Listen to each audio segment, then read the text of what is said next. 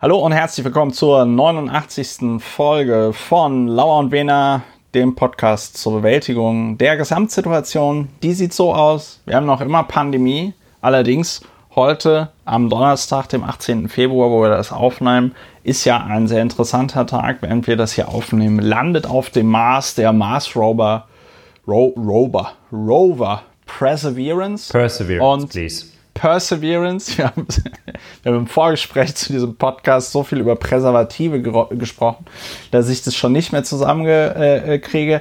Einspruch erhoben hat hier aber dankenswerterweise mein Podcast-Partner Dr. Ulrich Wehner pandemiebedingt nicht im selben Studio wie ich. Dr. Ulrich Wehner, Strafverteidiger in Berlin.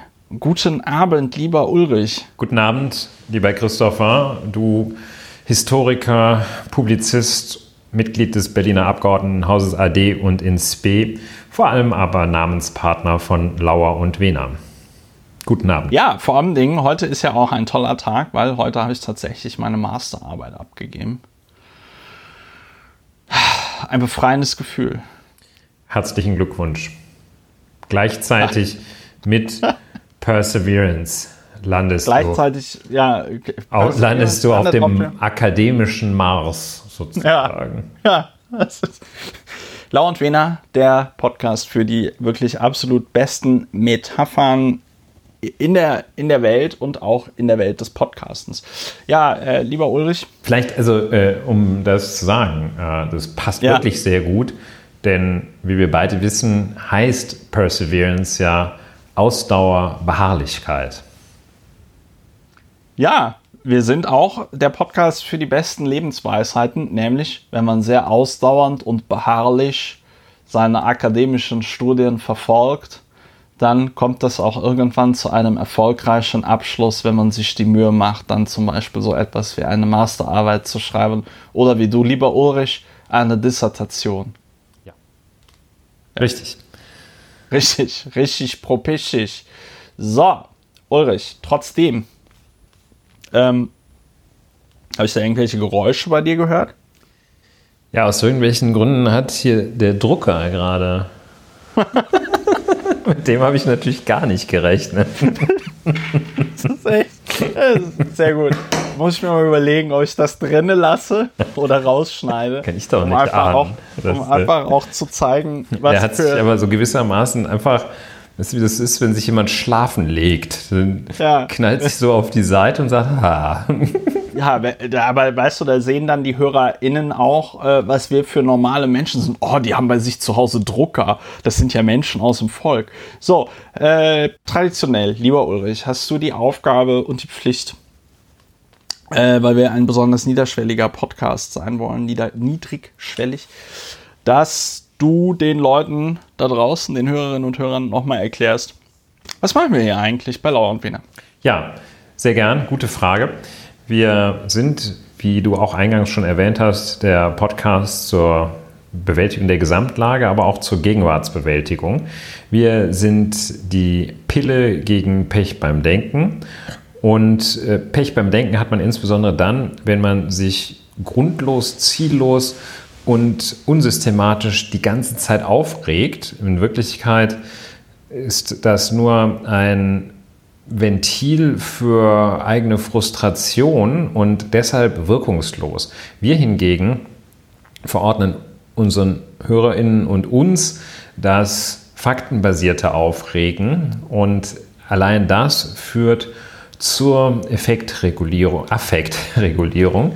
Und äh, so ist das, äh, dass man das Aufregen etwas lenken muss und indem man sich die Fakten anschaut und dann guckt, muss man sich aufregen, muss man sich nicht aufregen. Wenn es sein muss, tun wir das sehr gerne.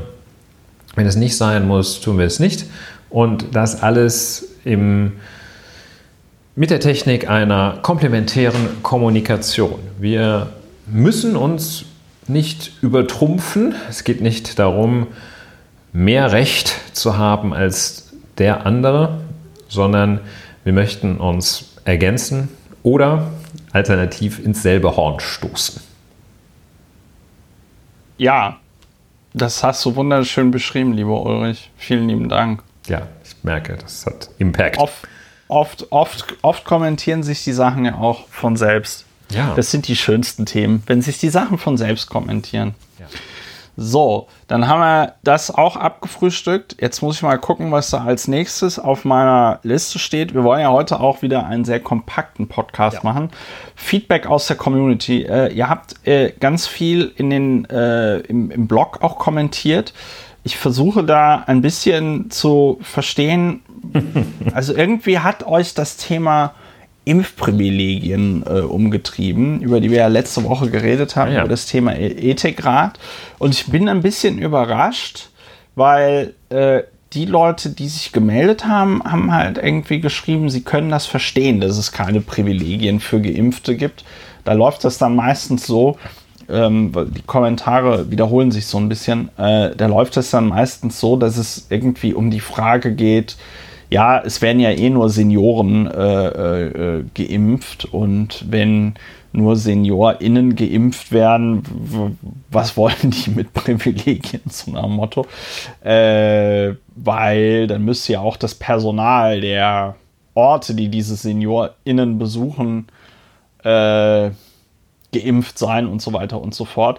Ich glaube, worum es uns aber ging, war so ein bisschen ähm, ja nicht der Fall jetzt, so nach dem Motto, die Oma mit 90 Jahren soll endlich wieder ins Berghain gehen dürfen oder so, sondern so die Frage, was machen wir denn, wenn jetzt schon 40 Millionen Menschen geimpft sind oder so, ja. Ähm, aber halt noch nicht 80 Millionen. Also so hatte ich auch dich letzte Woche verstanden. Uns ging es ja nicht darum zu sagen, oh Mann, äh, alle Seniorinnen und äh, PflegerInnen und ÄrztInnen, die jetzt schon geimpft worden sind, sollen jetzt 30 Wochen in den Cluburlaub auf äh, Teneriffa oder so. Ja, wir wollen das ja nicht nochmal komplett wiederholen, aber in Auszügen. Zunächst einmal ist daran, ist daran zu erinnern, wie der Jurist sagt, immer so eine höhere, nicht ich erinnere daran, sondern ist daran zu erinnern, eine höhere Instanz, Autorität einfach mal so herbeireden. Es ist daran zu erinnern, dass der Begriff Privilegien in diesem Zusammenhang von der Systematik her schief ist, mindestens schief, denn es sind keine Privilegien, sondern es ist die Reduzierung von Einschränkungen. Nicht ganz unwichtig, weil das ja technisch etwas anderes ist. Man stellt einen Zustand wieder her, wie er eigentlich normal ist. Und eigentlich normal ist kein Privileg. Das eine, vielleicht nochmal die Erinnerung, dass man da nicht unreflektiert von Privilegien spricht. Ja, und das andere hast du gesagt, dass die wir da an eine Zeit dachten, in der schon zwei, drei, ein paar Leute mehr geimpft sind, also eine kritische Masse geimpft ist und vorausgesetzt, dass die dann auch äh, weniger, deutlich weniger infektiös ist und wir unter diesen Umständen nicht sehen, dass die zu Hause bleiben müssen, weil andere auch zu Hause bleiben müssen. Ja. Ja, dann hast du sehr, sehr schön gesagt, lieber Ulrich. Danke. Da möchte ich mich auch nochmal bei dir bedanken. Ähm, ansonsten, So, so gnädig heute.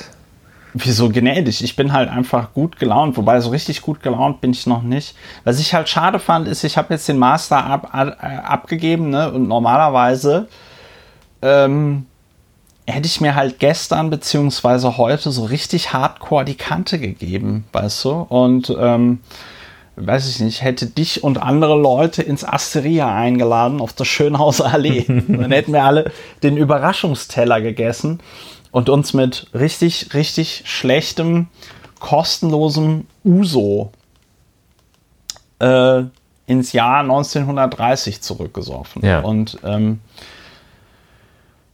Ja, diese konnte jetzt reinigende leider Wirkung nicht, das, fehlt. das ja. konnte leider nicht stattfinden. Und so denke ich jetzt einfach nur darüber nach, äh, da kommt ja noch irgendwann die Verteidigung und so. Aber ansonsten bin ich, ansonsten bin ich sehr, sehr, Ist- sehr, sehr gnädig. Ja, ich gucke noch mal kurz ins, äh, ins E-Mail-Postfach. Ähm, ja, gab einen Themenvorschlag. Themenvorschläge könnt ihr auch immer machen. Wir reden heute leider nicht über den Themenvorschlag, aber äh, da werden wir vielleicht später mal drüber reden. Das ist nämlich ganz interessant. Nämlich in Berlin gibt es ja jetzt ein ähm, Volksbegehren, äh, den, in, den, den, den Innenbereich des S-Bahn-Rings autofrei zu machen. Das ist ja auch eine alte Forderung von mir, aber ich habe damit leider nichts zu tun. Ähm, wir bleiben dran. Wir haben es auf, äh, wir haben es auf Wiedervorlage. Schirm, auf Wiedervorlage. Genau. Und ein anderer äh, Hörer hat mich darauf hingewiesen, dass es äh, auch auf Mallorca im Vordrängler gab. Der, der Bischof von Mallorca ja. hat sich äh, auch Guter vorgedrängelt. Mann. Ja, Wahrscheinlich erst sein Gewissen befragt und ist zum Ergebnis gekommen, ja. dass er als erster dran ist. Ist bestimmt ein ganz, ganz guter, ist ein ganz, ganz Hirte. guter äh, Freund von hier, wie heißt der? Rainer Maria Bölki oder irgendwie sowas. Äh, und dann haben wir noch ein, ähm, wir haben noch ein Feedback zu, dazu bekommen, dass die Schweiz wohl doch nicht dem europäischen Wirtschafts Wirtschaftsraum angehört. Ich weiß aber leider gar nicht mehr, in welchem Podcast wir das gesagt haben. Aber es muss der letzte gewesen sein. Vom Datum der E-Mail her. Ja. Es ist eine das, lange Geschichte und die Schweiz ist da. Die, die Schweiz ist da sehr assoziiert der europäische Wirtschaftsraum ist jetzt auch keine internationale Organisation. Das ist ein, eine Reihe von, wie man sagt, bilateralen und sektoriellen Abkommen. Und die Schweiz ist an, meine ich, an einer Vielzahl beteiligt. Aber es ist durchaus denkbar, es gibt dann noch die EFTA.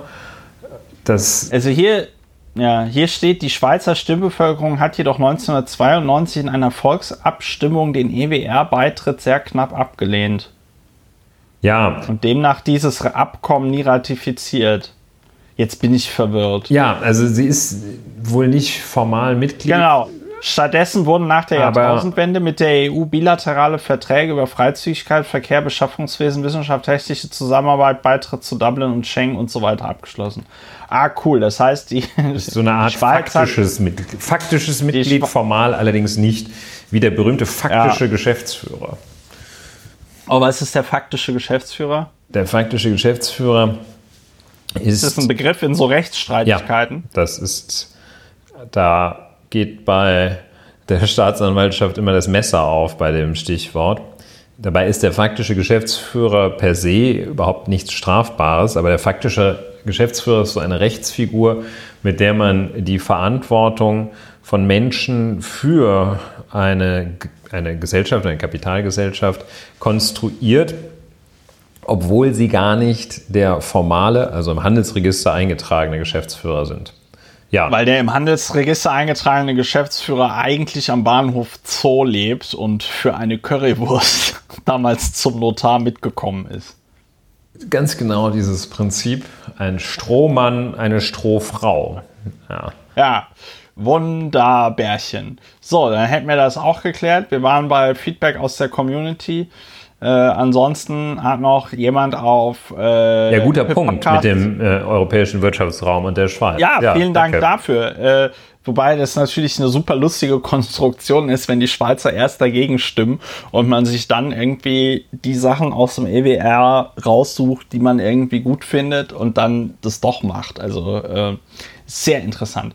Ähm, ja, äh, dann haben wir noch ein bisschen positives Feedback von einem Hörer äh, auf äh, Apple Podcasts, der sagt, dass ihm, äh, dass er im Moment wegen des Lockdowns und so große Probleme hat, sich noch aufzuregen. Aber die beiden Podcaster helfen mir mit der, mit der richtigen Mischung aus Zynismus und klarer Analyse die Geschehnisse zu ertragen. Danke. Ja, bitteschön. Ähm, äh, wobei, ich, wobei ich dazu sagen muss, ich finde uns persönlich, finde ich uns gar nicht so zynisch, ne? Weil Zyniker wollen ja eigentlich, die sind ja nur negativ. Wir versuchen ja immer noch halbwegs konstruktiv herauszufinden, was könnte man denn besser machen oder oder also ich finde uns ich finde uns beiden gar, gar nicht so zynisch. Ja. Ich meine, wir sind ja auch jetzt uns ist ja Lebensfreude nicht fremd, ja. Wir wollen die Welt ja jetzt auch nicht brennen sehen oder so. Äh, also von daher. Ja, Thomas Bernhard hatte ja auch, war ja auch gut drauf, wahrscheinlich intern äh, oder in, im kleinen Kreis.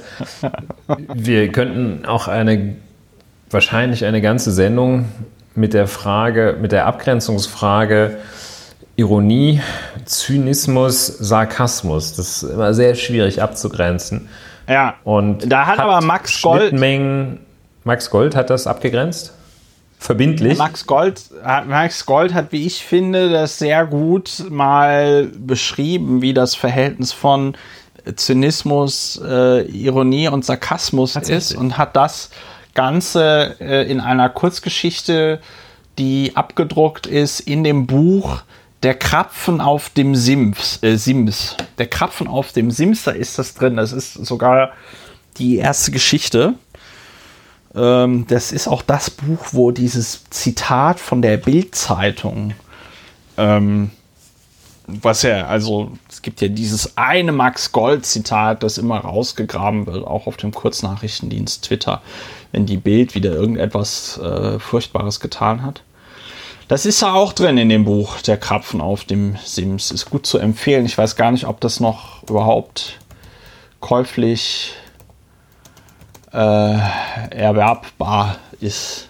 Ja, jedenfalls bei dieser Abgrenzung bin ich auch der Hoffnung, dass wir nicht in den Bereich des Zynismus fallen. Ironie ist so ein bisschen ja, harmlos, äh, vielleicht da auch nicht. Manchmal sind wir vielleicht etwas sarkastisch.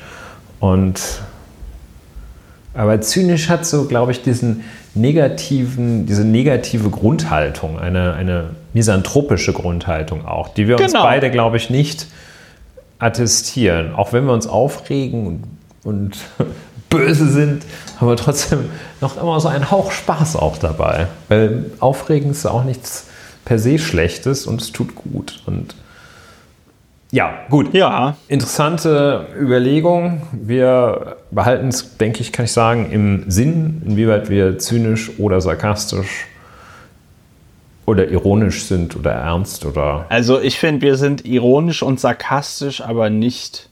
Zyniker sind auch frustriert. Das sind wir auch. Ja. Nach also eigener Einschätzung null, nicht. Null. ich, ich bin nicht frustriert. Nein, aber ähm, ich glaube, es ist jetzt klar geworden. Ja.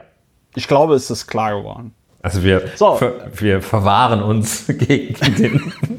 Wenn ihr noch einmal sagt, wir sind Zyniker, ne, dann hört ihr von unseren Anwälten. So, äh, eine andere sehr beliebte, schöne Kategorie in diesem Podcast ist ja, äh, achso, wenn ihr uns Feedback geben wollt, äh, per Mail, auf dem Blog, bei Apple Podcasts. Das sind auch immer Bewertungen und Rezensionen gerne gesehen.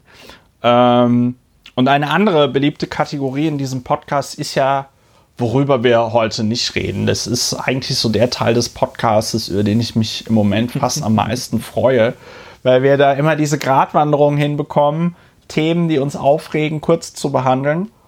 Und aber gleichzeitig eben dann doch nicht dem ganzen Scheiß raumgreifend Platz zu geben. Ähm, wir fangen mal an mit einer sehr bizarren Pressemitteilung der Universität Hamburg, über die, wenn ich diesen Podcast, ich gehe mal davon aus, dass er erst am äh, Samstag veröffentlicht wird, da wird das schon hohe Wellen geschlagen haben. Das prophezei ich jetzt hier an dieser Stelle schon mal. Die kopernikanische Wende der Forschung, das ist, glaube ich, nicht zu viel gesagt. ich sag mal, ich sag's mal mit den Wörtern, äh, mit den Worten von, war das Rummenigge oder Flick oder Frick oder wie heißt der? Fick? Nee. Karl-Heinz Rummenigge. Ro also ich sag mal so, es ist ein Skandal ohne Ende. Ja? Nein, also äh, es begab sich zu der Zeit, Professor Dr. Wiesendanger von der Universität Hamburg hat also heute eine Pressemitteilung herausgeben lassen durch die Universität Hamburg, indem er also zu dem Schluss kommt, dem wir beide uns, glaube ich, also da spreche ich auch für dich, lieber Ulrich, diesem Schluss schließen wir uns beide explizit nicht an. Ähm, er kommt zu dem Ergebnis, dass sowohl die Zahl als auch die Qualität der Indizien für einen Laborunfall am Virologischen Institut der Stadt Wuhan als Ursache der gegenwärtigen Pandemie sprechen. Und der, die, die Money Quote in, diesem, in dieser Pressemitteilung ist diese sogenannte Studie, die also nur als Pre-Paper vorlegt und ich glaube, die von keinem, das können wir jetzt glaube ich auch schon mit an Sicherheit grenzender Wahrscheinlichkeit hier sagen, die von keinem, wie auch immer gearteten wissenschaftlichen Journal jemals veröffentlicht werden wird. die Money Quote in dieser Pressemitteilung ist, sie liefert keine hochwissenschaftlichen Beweise, wohl aber zahlreiche und schwerwiegende Indizien. Und dann ähm, wird werden so richtig krasse, da kommt er also so richtig Sherlock Holmes-Style. Fledermäuse wurden nicht auf dem in Verdacht geratenen Fischmarkt im Zentrum der Stadt Wuhan angeboten. Ja. Äh, ist, äh, äh, Im Virologischen Institut der Stadt Wuhan gibt es jedoch eine der weltweit größten Sammlungen von Fledermauserregern, welche von weit entfernten Höhlen in südchinesischen Provinzen stammen. Es ist extrem unwahrscheinlich, dass sich Fledermäuse aus dieser Entfernung von nahezu 2000 Kilometer auf natürliche Weise auf den Weg nach Wuhan begeben haben, um dann unmittelbarer Nähe des Virologischen Instituts eine weltweite Pandemie auszulösen. Ja, du Dulli, das muss man jetzt an dieser Stelle mal so deutlich sagen. Wer zum Beispiel verfolgt hat, dass die WHO ja jetzt erst kürzlich in Wuhan war, um sich dort dieses Institut anzugucken, aber auch diesen Fischmarkt. Es gibt, so wie ich zumindest im Moment die Diskussion über den Ursprung des Coronavirus verstande, verstehen, verstanden habe, gibt es im Moment keinen seriösen Wissenschaftler äh, oder keine seriöse Wissenschaftlerin, die allen Ernstes der Meinung ist, dass dieses Virus tatsächlich in Wuhan auf diesem Fischmarkt entstanden ist, sondern dass dieser Fischmarkt in Wuhan quasi das erste nachgewiesene Superspreading-Event war und dass es aber schon früher äh, sich dieses Virus da in Wuhan und möglicherweise auch anderswo auf der Welt ausgebreitet hat. Wir haben ja auch Untersuchungen aus Italien, die sagen, dass es da schon im, äh, im Dezember und November 2019 Menschen gegeben haben soll, die mit SARS-CoV-2 infiziert waren. Diese ganze Sache ist schon so sehr grotesk. Sie wird aber noch grotesker, wenn man sich vor Augen führt, was der Professor Dr. Roland Wiesendanger an der Universität Hamburg eigentlich macht. Der arbeitet dann nämlich nicht etwa an der Fakultät für Medizin oder weiß ich nicht, Fakultät für Virologie oder Epidemiologie oder an irgendeinem anderen Fachding für, weiß ich nicht, in Hamburg gibt es doch auch dieses Zentrum für Tropenmedizin, wenn mich nicht alles täuscht. Ne? Ähm, sondern der arbeitet an der Fakultät für Mathematik, Informatik und Naturwissenschaften am Institut für Nanostruktur und Festkörperphysik. Denn der gute Professor Dr. Wiesendanger ist äh, Professor für experimentelle Festkörperphysik. Es kommt ja immer und, wieder zu Verwechslungen zwischen Physiker und Physician. Ja, ja. An dieser Stelle können wir aber mit Diese Verwechslung hat Herr Wiesendanger offenbar, ja. ist er selber erlegen. Ja, also dachte, ich bin doch Physician. Ja. Ich bin doch nur, Arzt. Nur mal aus, de, nur mal aus dem. Nur, ich habe doch einen Doktor. Ich weiß gar nicht, ich habe sogar einen Professor. Ich bin Doktor. So, ich bin doch Doktor. So, ist ein die, Doktor ähm, an Bord, ja? Der Doktor Wiesendanger. ja, genau. Ja, der okay. Doktor Wiesendanger wird jetzt hier eine, wird jetzt hier eine Operation am offenen Herzen. Äh, der kann bestimmt auch Flugzeuge landen. Nur, aber und, und nur mal um zu verstehen, was für Publikationen das Oeuvre des Herrn Dr. Wiesendanger sonst so umfasst.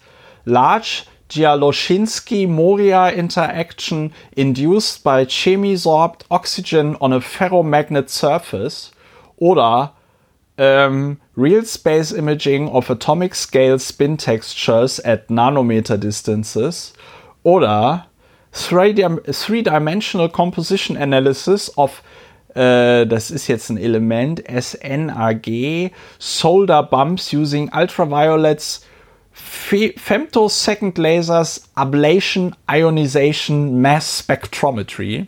Und dann, und ich meine, da muss sich auch wirklich der äh, Herr Wiesendanger nicht verstecken, dann Studie zum Ursprung der, der Corona-Pandemie. Und ich meine, das Geile ist halt tatsächlich, dass diese sogenannte Studie im Titel das Wort Studie stehen hat. Da hat sich dann auch der Jonas Scheible, den wir hier vom Spiegel ja auch schon dann und wann mal zitieren, hat sich da auch tierisch drüber aufgeregt, weil er gesagt hat, also nichts, was, also es gibt kein Theaterstück, was im Titel Theaterstück äh, über Macbeth äh, äh, stehen hat oder so, ja. Also das ist schon, das ist schon sehr geil, dass er sein Pre-Paper wo es kein Peer Review gegeben hat und gar nichts, mm, dass er das allen, allen Ernstes Studie zum Ursprung der Coronavirus-Pandemie nennt.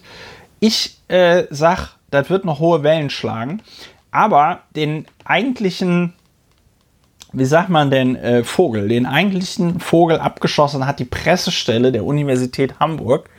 Die sagt nämlich laut Ham Hamburger Abendblatt, sagt die Unisprecherin Claudia Seebeck, auf die Frage, warum die Uni die lediglich mit Indizien arbeitende und aus ihrer eigenen Sicht nicht hochwissenschaftliche Studie über eine Pressemitteilung vermarktet habe. Jetzt Zitat, die Hochschulleitung und die Pressestelle der Universität Hamburg üben keine Zensur zu Forschungsgegenständen und Ergebnissen ihrer Wissenschaftlerinnen und Wissenschaftler ja. aus.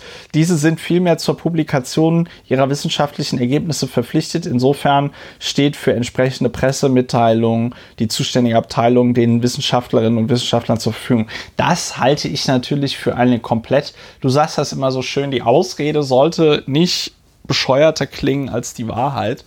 Und äh, es ist korrekt, wir haben eine Wissenschaftsfreiheit in Deutschland, die ist auch ein hohes Gut. Aber die verpflichtet natürlich nicht die Pressestelle und der Universität irgendeinen erkennbaren Blödsinn zu verbreiten. Ja. Ja. Also äh, das, da wird auch kein Grundrecht eingeschränkt, wenn ähm, die Pressestelle der Universität Hamburg nicht diese sogenannte Studie über ihren Presseverteiler ähm, raushaut. Ja, vielleicht noch kurz die Anmerkung, dass auch die Kategorie hochwissenschaftlich nicht wissenschaftlich belegt ist, als Unterscheidung zwischen wissenschaftlich und hochwissenschaftlich und ein bisschen wissenschaftlich und, ja. und auf einer Skala super von klasse wissenschaftlich. Von richtig krass wissenschaftlich. Krass wissenschaftlich nicht zu vergessen. Ja, ich frage mich echt, was den Professor Dr. Roland Wiesendanger da geritten hat. Ob der, ob das irgend so eine Kooperation mit der Bild-Zeitung ist oder ob der jetzt so äh, Lockdown Ich wollte gerade sagen, Lockdown, Lockdown-Collar. Ob der das nicht erträgt, dass der Drosten die ganze Zeit über, über Viren reden darf und er darf nicht über Tuning the Properties of Zero Field Room Temperature Ferromagnetic Skyrmions bei Interlayer Exchange Coupling. Es könnte natürlich so eine Frustration sein, dass das Thema, dass sein Thema erst in auch von ihm, ihm errechneten 750.000 Jahren relevant wird. Who knows? Komm, wir haben genug nicht über ihn geredet ja, ich finde es auf jeden Fall geil und wie gesagt, ich sage voraus, das gibt jetzt nochmal so eine richtig, das schlägt jetzt richtig hohe Wellen. Morgen die nimmt die Universität die Pressemitteilung von der Webseite, dann schreit die Welt Cancel Culture, das wird wieder richtig geil. So, äh, weiter geht's. Äh, wir wollten auch nicht reden über Armin Laschet. Ulrich, warum wolltest du nicht über Armin Laschet reden? Das sag ich nicht. Das sagst du nicht. Sage ich nicht. Armin Laschet ist mit Sätzen auffällig geworden, wie man kann nicht immer neue Grenzwerte erfinden und er hat, nachdem er das, er ist ja Ministerpräsident, er ist ja. Äh, ein Teilnehmer der regelmäßigen oder regelmäßig nicht der Treffen zwischen Frau Bundeskanzlerin Dr. Merkel und den Ministerpräsidentinnen der einzelnen Bundesländer. Das heißt, er hat dann auch den, die Regelung zu den beiden Inzidenzwerten mitgetragen, die mitentschieden, also 50, 35, das sind ja zwei Werte, die nach der letzten Zusammenkunft da dann in aller Munde geführt wurden und äh, sagt jetzt, wenn wir ständig, also nachdem er es beschlossen hat, hat er gesagt, wenn wir ständig neue Dinge beschließen und erklären müssen, wie jetzt die Zahl 35 als neues Inzidenzziel, dann irritiert das die Menschen mehr, als dass dies Perspektive schafft. Also äh, ja, Oh, nee, das war, äh, das war der Ministerpräsident Daniel Günther. Über den reden wir auch nicht. Äh, Verzeihung, Fehlzitat. Aber ähm, also Herr Laschet sagt, äh, populär ist immer noch die Haltung, alles verbieten, streng sein, die Bürger behandeln wie unmündige Kinder. Ja, das sind Äußerungen, über die sollte man nicht, nicht reden. Man kann nicht immer neue Grenzwerte erfinden, um zu verhindern, dass das Leben wieder stattfindet. Die sind wir können unser ganzes Leben nicht nur an Inzidenzwerten abmessen. Das hat Herr Laschet gesagt und das ist so richtig wie falsch. Das sind, das sind Binsenweisheiten, Allgemeinplätze mit einer gefährlichen Tendenz, weil sie im Subtext so unterschwellig suggerieren, also dass, dass da irgendwelche Beschränkungen auferlegt würden, die zu Unrecht auferlegt werden. Das sind Äußerungen, die auch das ist, glaube ich, das Gefährliche daran. Da kann sich jeder so ein bisschen was aussuchen von. Die, die kann ja. jeder ein bisschen für sich nutzen. Und das sind Äußerungen, mit denen Herr Laschet vermeintlich auf großer Fläche Recht hat. Wir können nicht unser ganzes Leben an Inzidenzwerten ausrichten. Da, das ist ja richtig inhaltlich. Äh, aber so gesagt und aus dieser Position heraus gesagt, ist es halt unendlich falsch.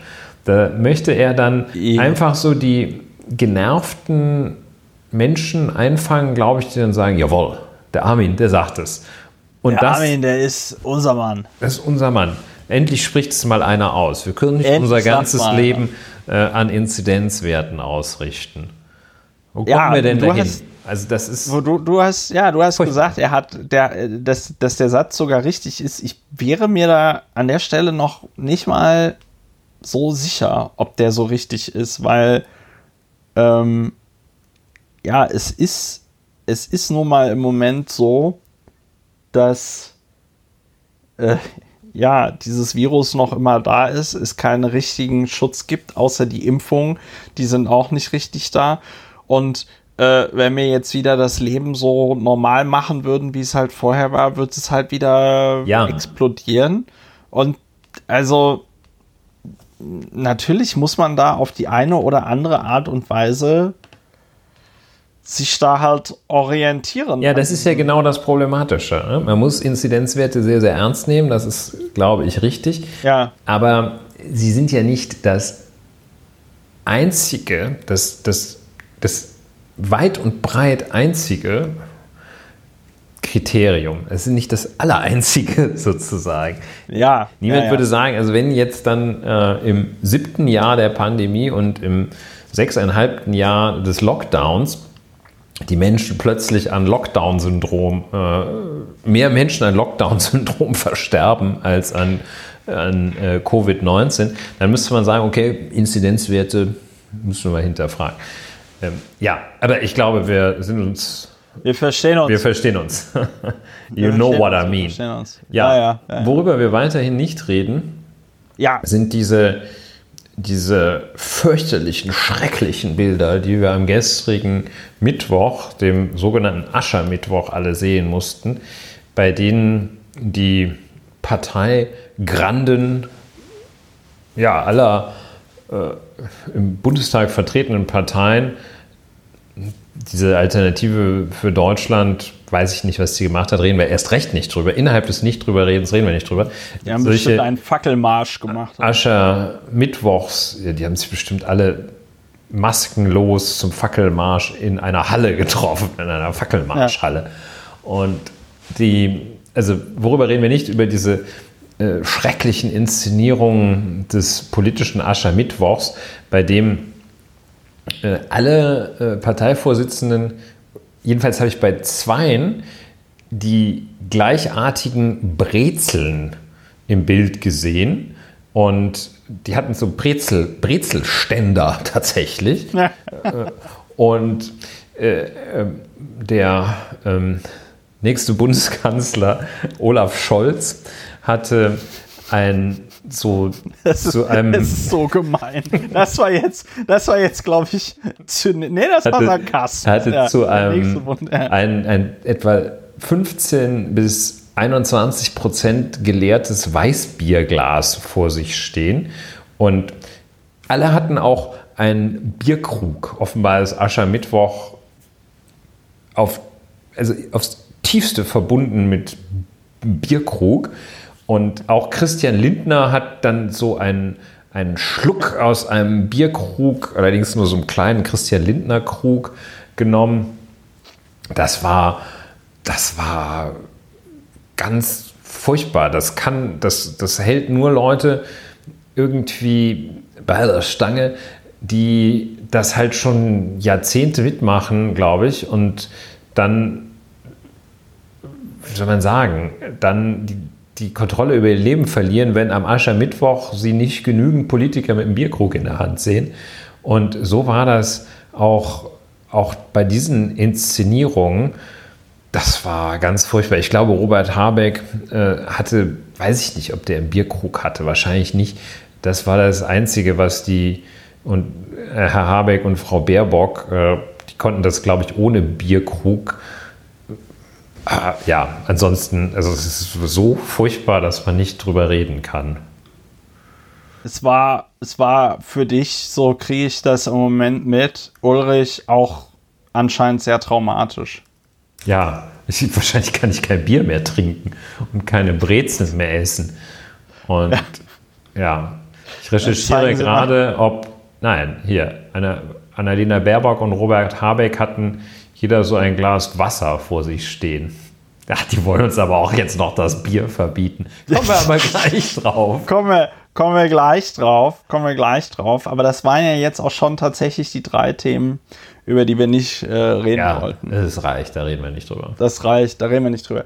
So, äh, wir kommen zum ersten Thema, nämlich, äh, das war schon die Überleitung, die Ulrich gemacht hat, was uns die Grünen alles wegnehmen wollen. Äh, davor kommt aber noch der Hinweis, man kann diesen Podcast unterstützen.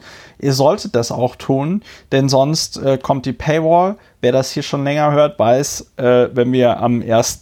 Juli nicht 500 Unterstützerinnen haben, kommt dieser Podcast hinter die Paywall. Im letzten Monat haben uns 253 HörerInnen unterstützt. Das geht also im Vergleich zum Dezember 2020 gerade in die falsche Richtung. Wir werden das beobachten, wie es so schön heißt. Alle Informationen, wie ihr diesen Podcast unterstützen könnt, stehen auf der Webseite. Nehmt euch einfach die Zeit dafür, einen Dauerauftrag einzurichten. Und an dieser Stelle möchte ich mich ganz herzlich bei allen äh, Unterstützerinnen und Unterstützern bedanken. Ihr helft uns sehr. Vielen lieben Dank. So, und jetzt kommen wir zum äh, Toni Hofreiter Ulrich. Ulrich, ja. was hat der Toni Hofreiter gemacht? Nachdem die Grünen schon alle. Nein, wir fangen anders an. Also, im, ein Kulturkampf, es herrscht Kulturkampf. Bürgerkriegsähnliche Szenen sind nur noch eine Frage der Zeit. Und das Ganze fing wohl damit an, dass mit Blick auf den Norden von Hamburg, im Norden von Hamburg gibt es, glaube ich, so, so die klassische Mittelklasse, die typische Mittelklasse Bebauung und äh, entsprechend auch Bevölkerung. Im Norden von Hamburg hat der Bezirksamtsleiter von Hamburg Nord hatte erklärt, dass dort in Zukunft keine Einfamilienhäuser mehr genehmigt würden. Dabei hatte er darauf verwiesen, diese seien zu wenig energieeffizient, verbrauchten zu viel Fläche für zu wenige Wohneinheiten. Und ja, das ging noch einigermaßen ohne, ohne Bewaffnung der Bürger von Hamburg Nord vonstatten. Das hat aber einige nicht ruhen lassen und der Spiegel führte ein Interview mit Anton Hofreiter, der, glaube ich, nein, der ist nicht Physiker, der ist Biologe, glaube ich. Das ist aber gar nicht wichtig. Das wollte ich nur so sagen. Und solange keine Studie rausgibt über den Ursprung des Coronavirus, ist alles im grünen Bereich. Er gibt also ein Interview gegenüber dem Nachrichtenmagazin Der Spiegel, in dem unter anderem dieses Vorgehen des grünen Bezirksamtsleiters von Hamburg Nord angesprochen wird. Wir kommen gleich noch auf einige Auszüge aus diesem Interview im Wortlaut, aber die Äußerungen des Anton Hofreiter dazu schauen wir uns gleich an. An dieser Stelle sei, es ist wichtig, diese Äußerungen haben jedenfalls dazu geführt, dass der Kulturkampf um das deutsche Einfamilienhaus eine neue Dimension erreichte und Politiker der bürgerlichen, sogenannten bürgerlichen Partei CDU ähm, nahezu wetterten, die Grünen würden jetzt ihrem Wesen, würden sich die Maske gewissermaßen von der hässlichen Fratze äh, reißen und man sehe die eigentliche Verbotswut, die dahinter steht. Schließlich wollten sie nach so vielem Frugalismus wohl jetzt auch noch das Einfamilienhaus dem Bürger, der Bürgerin in Deutschland madig machen und gewissermaßen vor der Nase wegschnappen. Ich suche gerade, das hat mir die Redaktion noch nicht herausgesucht, einige Äußerungen dazu, aber jedenfalls war die Empörung sehr, sehr, sehr groß. Und äh, das Thema hatte es auch recht weit vorne in den Nachrichten seriöser Medien gebracht und immer mit diesem Tenor, die Grünen sind wieder da mit ihrer Verbotswut. Und ja, dann kann man sich noch mal anschauen dazu, was hatte denn Anton Toni Hofreiter gesagt. tatsächlich gesagt. Und das tun wir jetzt. Schalten wir um zu Anton Hofreiter. Und wir sehen, dass er, der Spiegel steigt also gleich, geht gleich in die Vollen und sagt, Herr Hofreiter, zweite Frage, wollen die Grünen die eigenen vier Wände verbieten? Und dann sagt Toni Hofreiter irgendwas, was jetzt nicht direkt auf diese Frage eingeht, also nicht ganz unmittelbar sagt er, er sagt also nicht ja oder nein, äh, sondern sagt irgendwas und ähm, Daraufhin wird ihm vom Spiegel vorgehalten, er habe diese Frage, ob die Grünen die eigenen vier Wände verbieten wollen, nicht beantwortet. Dann sagt Toni Hofreiter den wenig spektakulären Satz, natürlich wollen die Grünen nicht die eigenen vier Wände verbieten. Gut, so. Und äh, dann geht es weiter. Es dreht sich immer, immer wieder darum, äh, um diese Frage, ob da jetzt äh, das Einfamilienhaus, äh, ob das nicht irgendwie jeder da bauen kann, wo er Bock hat. Und äh, dann sagt der Toni Hofreiter, sagt immer, ja, das wird von Ort zu Ort unterschiedlich sein. Und ähm, dann entwirft es ein bisschen sein, seine Vision oder seine Vorstellung von gelungener, gelungenem Städtebau. Und da bringt er eine, eine Figur, die auch ganz interessant ist, wie ich finde, nämlich die, die sogenannte Donut-Stadt, äh, gegen die er sich, äh, gegen die er sich vehement ausspricht. Donut, Donut. Donut-Dörfer, also wie dieses äh, Gebäck. Gebäck, das äh, Homer Simpson, äh, glaube ich, sehr schätzt. Und ähm, er meint, also ein, ein Donutdorf, das sei ein, das ist so diese, diese Vorstadthölle, äh, außen prall, innen hohl, mit Siedlungen am Rand und einer kaputten Tankstelle als traurigem Rest im Kern. Das, davor graut es dem Herrn Hofreiter. Und dann sagt er also, ähm, man, es gibt da Ressourcenkonkurrenz und äh, das ist so ein bisschen schwierig, wenn sich da jeder sein, sein Einfamilienhaus baut, dann, dann führt das dazu, dass sehr viel Fläche verbraucht wird und dass die Leute, wenn die alle so weit auseinander wohnen, so viel Verkehr äh, entstehen lassen. Ja, ist und, auch für einen ÖPNV schwierig. Ja, genau. Und ähm, dann, ja, äh, so, solche Sachen, sagt er. Ne? Und ähm, also vielleicht kann man das an der Stelle abkürzen. Ja. Er kann es zumindest, er kann es, er kann es zumindest begründen. Ne? Also es ist jetzt nicht so, dass der da, dass der da sich jetzt hinsetzt und sagt so, nee, also äh, keine Einfamilienhäuser mehr, weil, weiß ich nicht, das hat mir der liebe Gott so gesagt oder so, ne? Sondern nee, der kann das, er kann zumindest erklären, ja, warum er das, das ist, gerne so hätte. Ja, und also das, das geht so, ähm, das geht so, so geht das ganze Interview. Ne? Der sagt dann immer so, ja, es gibt viele Gründe, die dagegen sprechen und äh, das möge dann ähm, eben von Ort zu Ort entschieden werden, auf der regionalen, auf der kommunalen Ebene. Dafür spricht er sich ausdrücklich aus. Und dann geht dieses, geht ein ganz großes Theater los. Die Grünen wollten nun das Eigenheim verbieten, was also sachlich woran falsch mich- ist und, ähm, und ja, ein, ein bewusstes Missverständnis ist. Und wirst du jetzt das Stichwort Veggie Day sagen? Nee, noch ein viel cooleres Stichwort. Äh, also, äh, viele HörerInnen werden es ja schon mitbekommen haben. Dieses Jahr ist ja nicht nur Bundestagswahl, sondern auch Landtagswahl in sehr vielen Landtagen in Deutschland. Wir hatten in einer der letzten Folgen auch schon mal darüber gesprochen.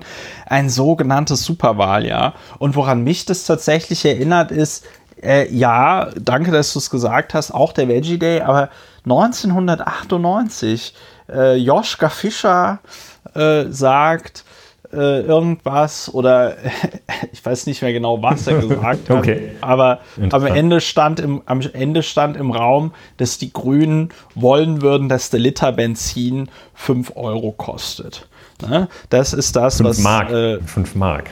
ja, Okay, ist jetzt nicht der entscheidende ein- Punkt, aber, ein, ähm, Ost oder West. Nein, aber der auf jeden Fall äh, am Ende blieb irgendwie hängen. Wobei ich weiß noch nicht mal, ob es Joschka Fischer war oder ob es Jürgen Trittin war. Ähm, äh, also, aber auf jeden Fall, das war die Diskussion 1998 im Bundestagswahlkampf, als die Konservativen und sogenannten Bürgerlichen in diesem Land äh, vor nichts mehr Angst hatten als einer rot-grünen Ko Koalition in Deutschland, weil so viel stand fest, dann bricht der Kommunismus in Deutschland aus. Ähm, ja, Ja, ein sehr schönes, sehr schönes Beispiel. Ich sehe das hier gerade. Tagesspiegel vom 1. Vom Tagesspiegel vom 1. April 1998. Die Grünen bleiben beim Ziel 5 Mark für den Liter Benzin. Und zitiert wird da in der Tat der Herr Josef Fischer, Mitglied der Putztruppe und späterer Außenminister oder damaliger Außenminister, weiß ich jetzt gar nicht genau. Nee, Ähm, zu dem Zeitpunkt natürlich nicht, nicht, nicht, Außenminister. nicht Außenminister, ja. Ich, Entschuldigung, du bist der Historiker unter All- uns. Und Fünf Mark. Fünf Mark. Mark, Ulrich. fünf Mark. Und ja, Ja. sehr schön. Ähm, Und dann diese Diskussion um den Veggie Day, ich weiß nicht, vor wie vielen Jahren das war, bei der auch alle meinten, dass sie sofort sterben, wenn sie in ihrer Kantine nicht die, die völlig verkochten Schweineknödel dreimal in der Woche kriegten. Ja, und also mich interessiert auch so ein bisschen, was du zu, dieser, zu diesem Vorgang, was dir dazu einfällt, wenn also so ein, eine mitteldifferenzierte, mitteloriginelle, äh, jedenfalls aber in ihrem Anspruch doch ausgesprochen harmlose Äußerung so hochgejatzt wird. Welchen, ob du dir das erklären kannst, ob du da einen Mechanismus dahinter siehst. Mich ja, hat das ja, einfach, mich hat das sehr, sehr überrascht. Äh, was heißt überrascht? Mich hat das fast etwas schockiert, muss ich sagen. Ja, also ich sag mal, das ist ein Mechanismus, den wir ja mittlerweile äh, auch kennen, über den wir ja hier auch oft reden äh, in äh, diesem Podcast. Ich sag mal so, das ist natürlich in diesem Jahr, also auch Disclaimer, ich bin ja Mitglied bei Bündnis 90 Die Grünen, ne? aber äh, es gibt natürlich in diesem Jahr äh, Leute, die ein Interesse daran haben, dass die möglichst schlecht bei der Bundestagswahl abschneiden damit es möglicherweise auch für Schwarz-Rot nochmal reicht oder irgendwie so. Ja. Und ähm, da gibt es also genug Leute, die ein Interesse daran haben, dass das äh, hoch zu jazzen. Und deswegen, das Einzige, was mich tatsächlich überrascht, ist, dass das immer wieder, dass das halt immer wieder funktioniert. Ne? Ja, also dass diese selben mich. Mhm. Nee, glaube ich das? Glaubst du, dass Toni Hofreiter sich da hat aus Glatteis führen lassen? Glaubst du, das ist Nein, gegen seine Intention doch, oder glaubst Nein, du, das also ist glaube, schon ihm schon recht, dass jetzt auch mal die Leute von ihm sprechen? Also ich sag mal, ich sag mal so, dass das Thema äh, Städtebau, wie gestaltest du eine Stadt im 21. Jahrhundert, ähm, vor dem Hintergrund, dass sich gerade die Mobilität irgendwie verändert, dass sich unser Umgang mit Ressourcen verändern muss. Also alles unter der Maßgabe, dass wir äh, halbwegs ernsthaft versuchen, diesen Klimawandel, diese Klimakatastrophe aufrecht, äh, aufrecht zu erhalten. Mhm. Schöner Ja, das ist die andere Partei. Äh, in, irgendeiner, in irgendeiner Art und Weise äh, zu bekämpfen. Ja, also ich weiß ja nicht, ob die Texaner zum Beispiel äh, Bock darauf haben, dass der Polar Vortex jedes Jahr in ihrem Land äh, einen Stromausfall für über vier Millionen Menschen verursacht oder so, ja.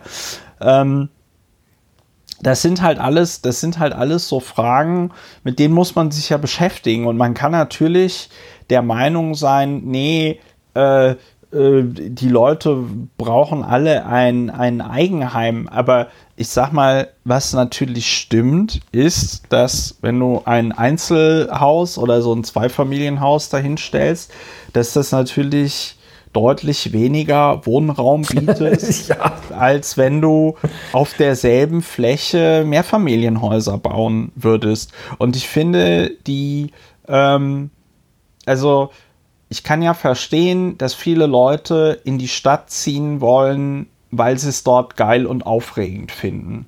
Was ich aber tatsächlich ein bisschen verlogen finde, ist dann dieses, ich will einerseits in der Stadt wohnen, aber gleichzeitig die Benefits irgendwie haben, wie äh, als ob ich auf dem Land leben würde. Ja. Und ich sag mal, Städte wachsen, es kommt zu einer Verdichtung oder Nachverdichtung. Ähm, und wenn du dich dafür entscheidest, in Hamburg oder Berlin zu leben, dann ist es halt eben nicht so wie in Wachtberg oder Hennef oder äh, auf dem Hunsrück oder sonst wo in einem Flächenland. Ja, also der ja. Gedanke, den Herr Hofreiter da äußert, der ist verständlich so als solcher nachvollziehbar, meines Erachtens völlig richtig, aber das finde ich, kann man auch, kann man, wenn man will, auch von mir aus anders, von mir aus, großzügig, äh, anders sehen. Ja, ja. Kann auch sagen, nee, also bisher nicht jeder seinen rein es gibt ja nicht Reihen-Endhäuser für alle, bis nicht jeder sein Reihenhaus hat, äh, wird die Fläche noch verbraucht, ist ja noch Fläche da. Es gibt ja noch ganze Waldregionen, die noch nicht gerodet sind. Und kann man so sehen, muss man nicht so sehen. Und also ist ja diskutabel, aber dieser Mechanismus, dann ihm da einen reinzukoffern und so tu, zu tun, als hätte er jetzt was wirklich ganz Impertinentes gesagt, so ähm, als wolle man den Leuten verbieten, in, in Badehose äh, schwimmen, so kurze Hosen verbieten, oder weiß weiß ich, als hätte er gesagt, ihr dürft nicht mehr lachen. Also beim Lachen stoßt ihr zu viel äh, CO2, CO2, aus. So, so wird er dann ja, wird er dann angegangen, ja. wird versucht, ihn anzugehen. Es ist ja auch vollkommen, es ist ja auch vollkommen Banane, weil ich sag mal, dieselben Leute, die ihn jetzt dafür äh, kasteien, dass er da gesagt hat, ja, also, sorry, es kann halt nicht für jeden ein schönes Reihenhaus geben, zumindest nicht in städtischen Regionen, ja dieselben Leute schreien dann ja sonst, wenn es um zum Beispiel sowas wie einen Mietendeckel geht oder so, ja, es gibt kein Recht auf günstiges Wohnen in äh, beliebten Innenstadtlagen oder ja. so, ja. Also das finde ich, da muss man sich dann halt auch entscheiden. Ne? Also entweder sagt man ja hier Arschlecken 250, der Markt regelt das, oder man sagt halt, äh, nee, äh, das ist ja hier Kommunismus, wenn da eingegriffen wird. Ähm, also ich ich, ja, also wie gesagt, ich bin aber auch, ich bin da natürlich auch befangen, weil ich jetzt sage, okay, äh, Klimawandel verhindern, finde ich, ist ein erstrebenswertes Ziel. Der Grund, warum die da in Hamburg gesagt haben, wir bauen da keine äh, Einfamilienhäuser mehr, scheint mir jetzt auch mal irgendwie ziemlich logisch. Und ähm, von daher ja, es war halt einfach eine Steilvorlage, die dann genutzt worden ist und wo dann, sag ich mal, Toni Hofreiter wahrscheinlich auch bewusst missverstanden worden ist, um dann da einen Skandal zu konstruieren. Äh, das Einzige, was man sich natürlich fragen kann, ist, ob die Grünen dann nicht irgendwie ein bisschen besser Öffentlichkeitsarbeit hätten machen können, um da dagegen zu halten. Ne? Ja, ob die nicht vielleicht dann nachdem sie ab und an ja mal mit in diesem bewussten, so bewusst missverstanden worden sind, als würden sie eben, wie schon gesagt, das Lachen verbieten wollen. Und äh, dass dann häufig auch ein Zurückrudern erkennbar war, ob es nicht vielleicht dann jetzt doch an der Zeit wäre, dann auch ordentlich durchzuziehen ja? und zu sagen, also ja. Hier Verbot, äh, also erstmal spinnt wohl. Also es gibt auch schon ganz viele Eigenheime und wenn die Leute da, also Einfamilienhäuser, und wenn die Leute dann, was ja sehr häufig vorkommt, vor Langeweile sterben, wird es ja auch wieder frei.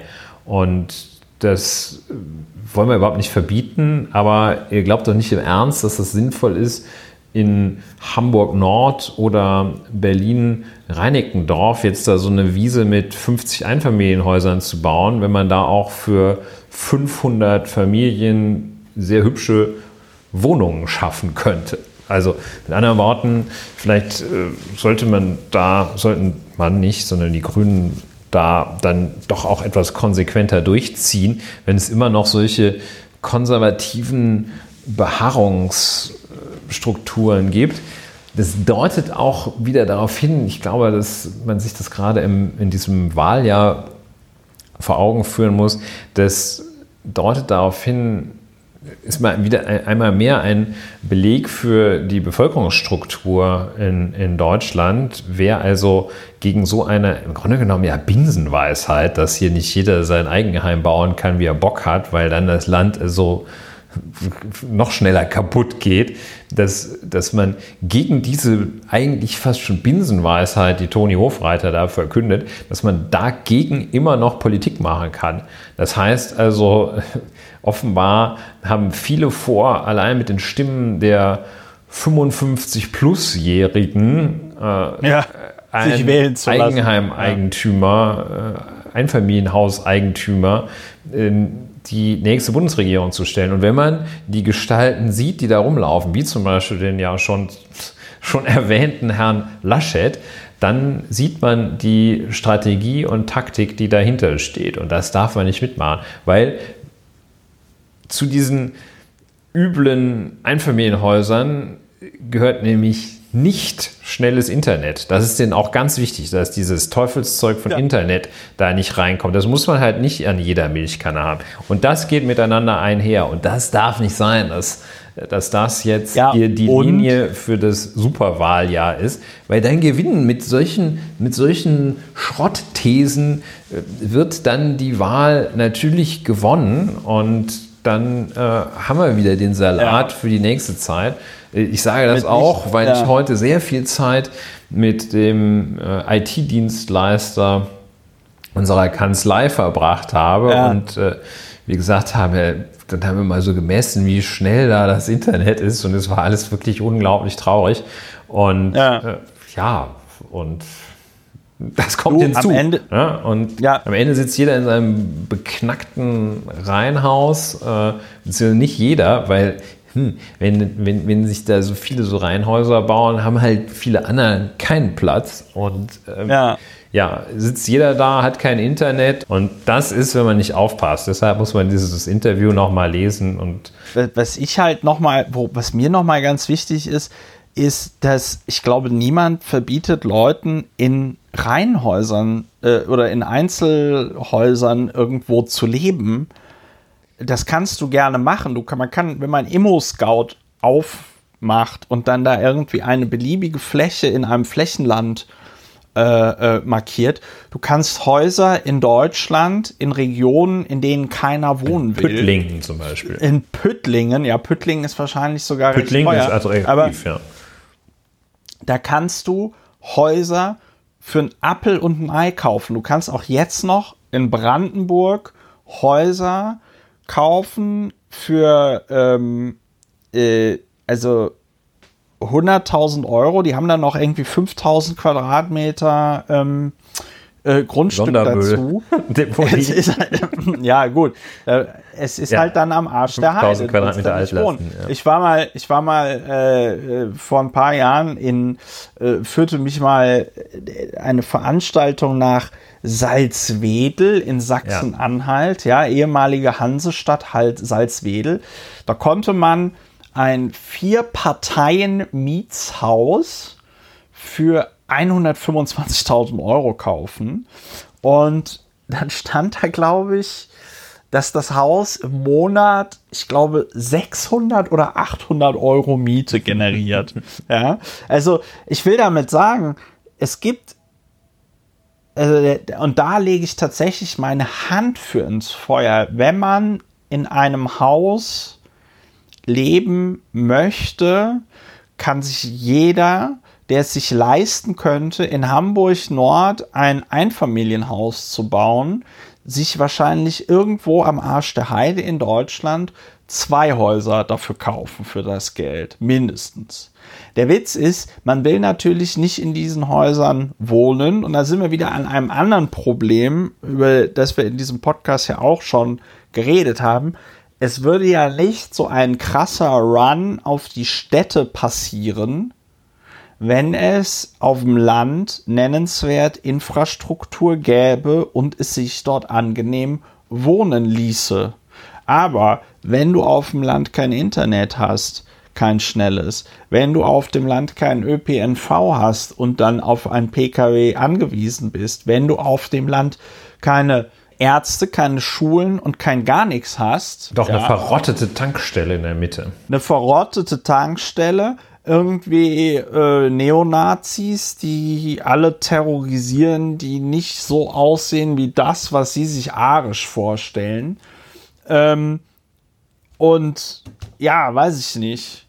Halt lauter frustrierte Menschen, die da halt zurückgeblieben sind, weil sie anderswo keine Perspektive haben. Ja, dann hast du halt so eine Situation. Und dann musst du dir aber, wenn du, wenn du sagst, okay, ich habe keinen Bock, an den Arsch der Heide zu ziehen, um dort dann meinen Traum vom Einfamilienhaus zu leben, dann musst du halt damit klarkommen, dass in einer wachsenden Stadt und die Städte wachsen, ja, dass dann dort ein Bezirksamt sagt, nee Leute, aber den Bebauungsplan, den machen wir jetzt mal schön so, dass hier nur äh, Wohnhäuser äh, äh, äh, äh gebaut werden. Ja. Und machen wir uns nichts vor, bei den Preisen, die im Moment abgerufen werden in Berlin, in Hamburg, in anderen großen deutschen Städten, können sich das auch nur die oberen 10.000 leisten, dort dann eine Eigentumswohnung zu erwerben oder zur Miete in einer solchen Wohnung drin zu wohnen.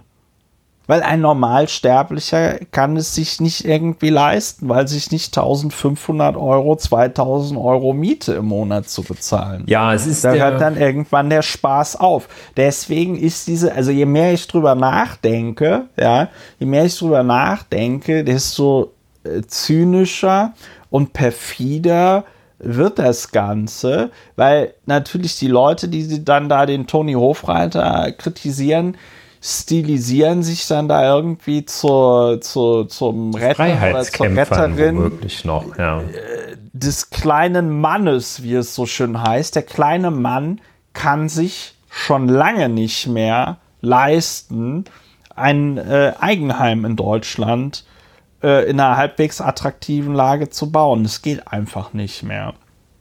Und deswegen ist das ein verlogener Scheiß. Ja. Mal abgesehen, mal abgesehen von den ganzen äh, ökologischen Fragen, die da natürlich irgendwie gestellt werden müssen. Wir können ja nicht auf der einen, einen Seite sagen, oh ja, also Klimaziele nehmen wir alles ernst und äh, Deutschland ist ja jetzt ganz vorne mit dabei. Äh, äh CO2 nicht mehr zu produzieren. Ne? Die Luft war ja letztes Jahr auch so gut. Ne?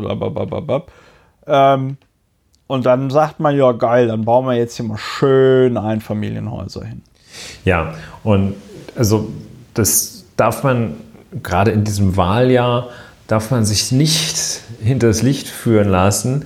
Die, es sind nicht Menschen wie Toni Hofreiter oder grüne Politiker, die hier die Spielverderber sind, sondern es ist einfach die Realität, die bestimmten Dingen entgegensteht. Und das ist dann nicht der, der Bote, der Messenger, der da der Böse ist. Und das ist dieser Versuch, sich gegen die schlechte Nachricht dadurch zu wappnen, dass man einfach den Überbringer der schlechten Nachricht hier an die Wand zu nageln versucht.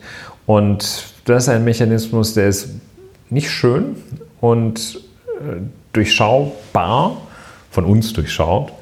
Und wir hoffen auf weitere Thesen und weitere Analysen, Richtigstellungen und gute Ideen von Toni Hofreiter. Wenn ich das ja, so sagen wenn, wenn, du das mal so sagen darfst. Ich, wenn du das denke mal so ich sagen darfst. Ja, damit ja. ist es, denke ich, sehr schön von Getan. uns bearbeitet.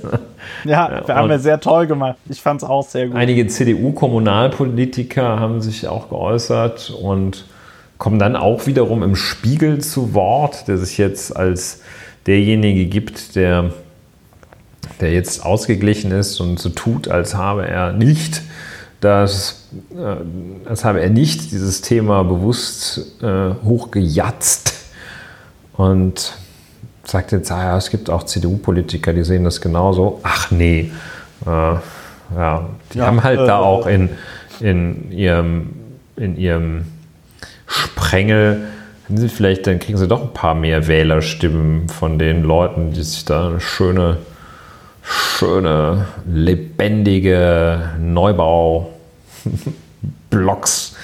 äh, in denen sich tummeln, statt dieser schrecklichen Vorgarten, ich wasche mein Auto am Samstag Gegenden. Ja, neues Thema. Ja. Ja, neues Thema. Äh, ich habe hier nur so ominös Impfkönigin stehen. Du wolltest über ja, Impfen, die Impfkönigin. Äh, das ist so analog zur Weinkönigin. Vielleicht sollte man die einfach auch jetzt jedes Jahr wählen. Die Impfkönigin. Die Impfkönigin, also, ja. Ja. Und also es ist ja so, eigentlich seit ich seit ich denken kann, seit ich politisch denken kann, ist das immer so, dass so äh, in, in, in Deutschland werden dann andere Länder werden so als leuchtendes Beispiel angeführt und dann schlägt man sich selber noch mit so einer Dornenpeitsche äh, und sagt, ah, wir Deutschen sind wieder so doof. Und jetzt in den Corona-Zeiten, nach meinem Eindruck, geschieht das besonders häufig. Vielleicht wirst du sagen, ja, es oh, läuft auch besonders schlecht bei uns, mal abwarten.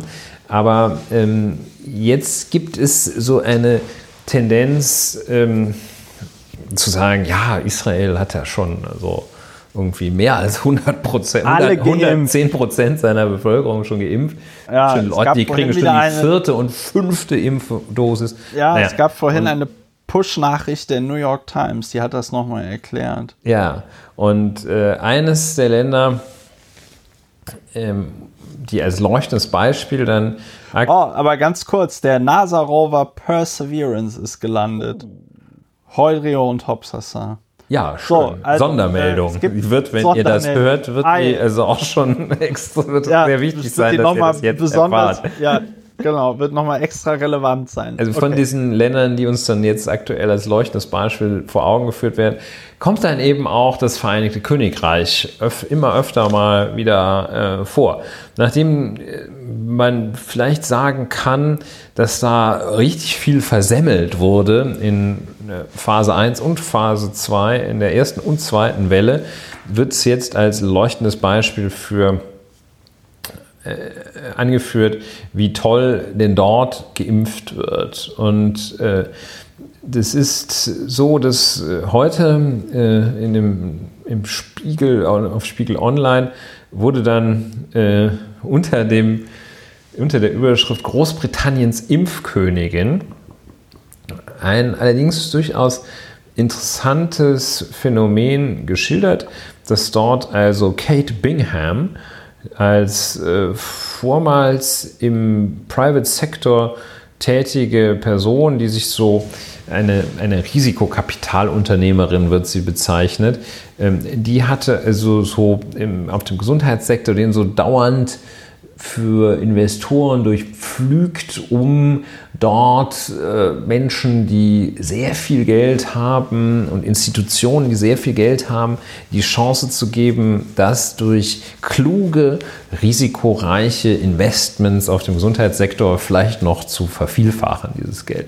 Ähm, und äh, die hat dann also das, äh, die britische Regierung hat diese Kate Bingham gewonnen und äh, so schildert Spiegel Online und die an die Spitze von so einer kleinen Kommission gesetzt, die für Großbritannien sich um die Besorgung von Impfstoff kümmern sollten. Also das, was äh, die Taskforce oder whoever it was der Europäischen Union und Kommission äh, gemacht hat, das hat dann halt Kate Bingham gemacht und die hat, ähm, wird jetzt als äh, Impfkönigin die, die Entsprechung, äh, die britische Redewendung ist da, die englische Redewendung, britische Redewendung ist da wohl, dann bezeichnet man die als Impfstoffzarin, also so wie den russischen Zar. Äh, das wird äh, allerdings allein auf seine äh, königliche, herrschaftliche Stellung und nicht auf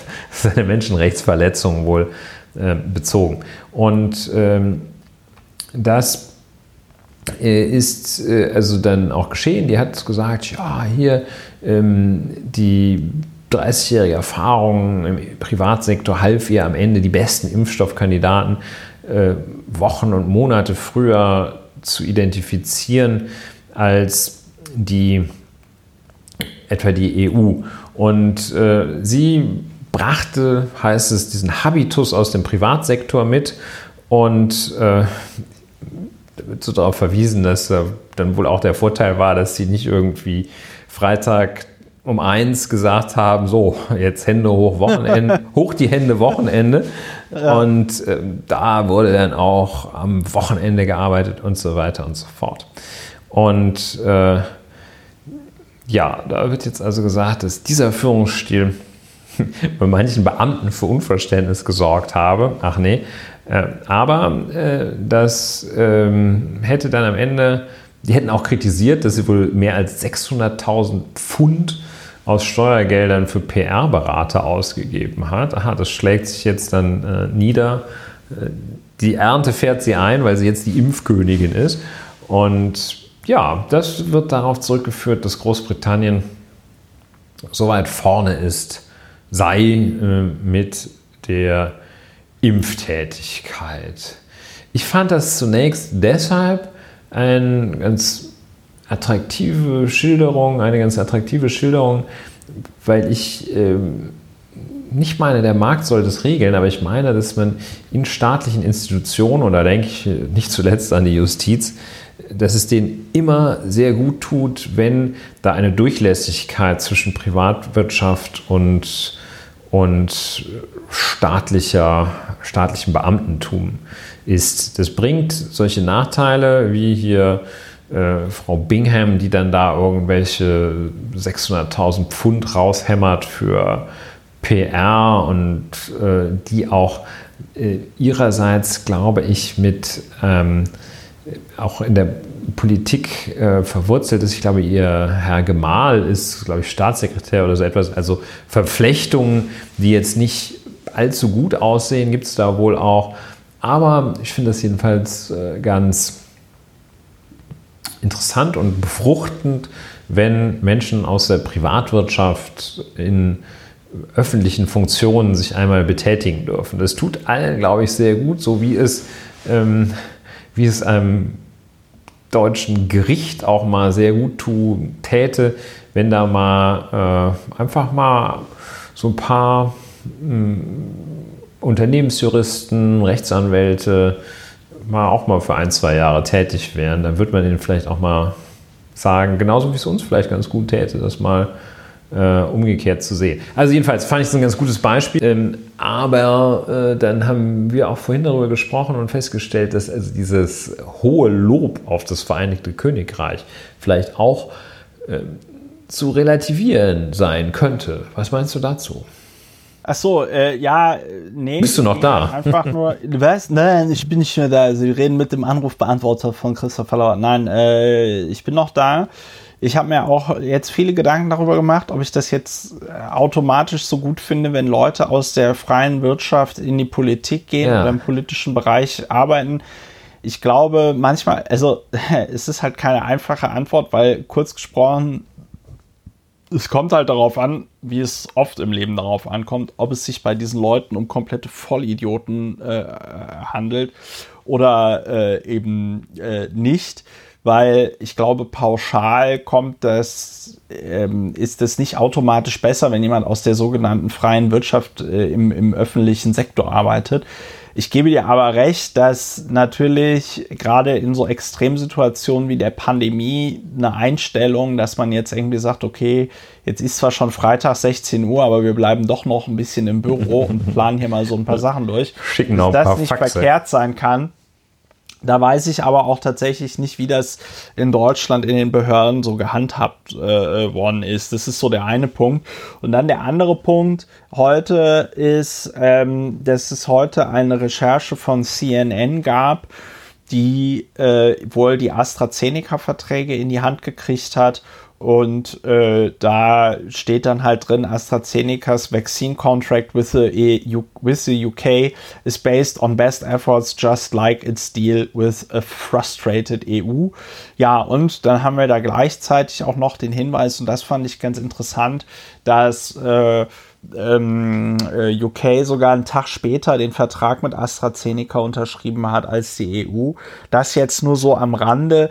Äh, jetzt kann man sich natürlich auch vorstellen, dass AstraZeneca, was ja ein britisch-schwedisches Unternehmen ist, ähm, dass da möglicherweise dann die äh, das Eigeninteresse des Unternehmens das Vereinigte Königreich ordentlich zu beliefern, doch ein bisschen größer ist als ähm, jetzt bei der EU. Ja, das sei jetzt aber mal, das sei jetzt aber mal an der Stelle dahingestellt.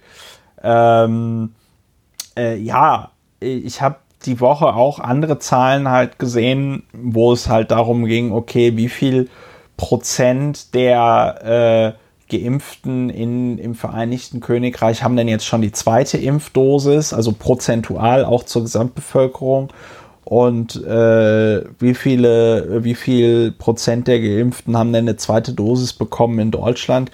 Und äh, da liegt Deutschland jetzt zum Beispiel auch schon vor äh, äh Großbritannien. Ne? Also ich glaube, äh, was halt bei denen wirklich gut funktioniert hat, ist halt das mit dieser schnellen Zulassung und dem Impfstart und so. Ne? Da gab es ja heute auch wieder von Business Insider einen Bericht, dass die EU wohl sich bei BioNTech wirklich extrem viel Zeit äh, gelassen hat bei der Zulassung und so.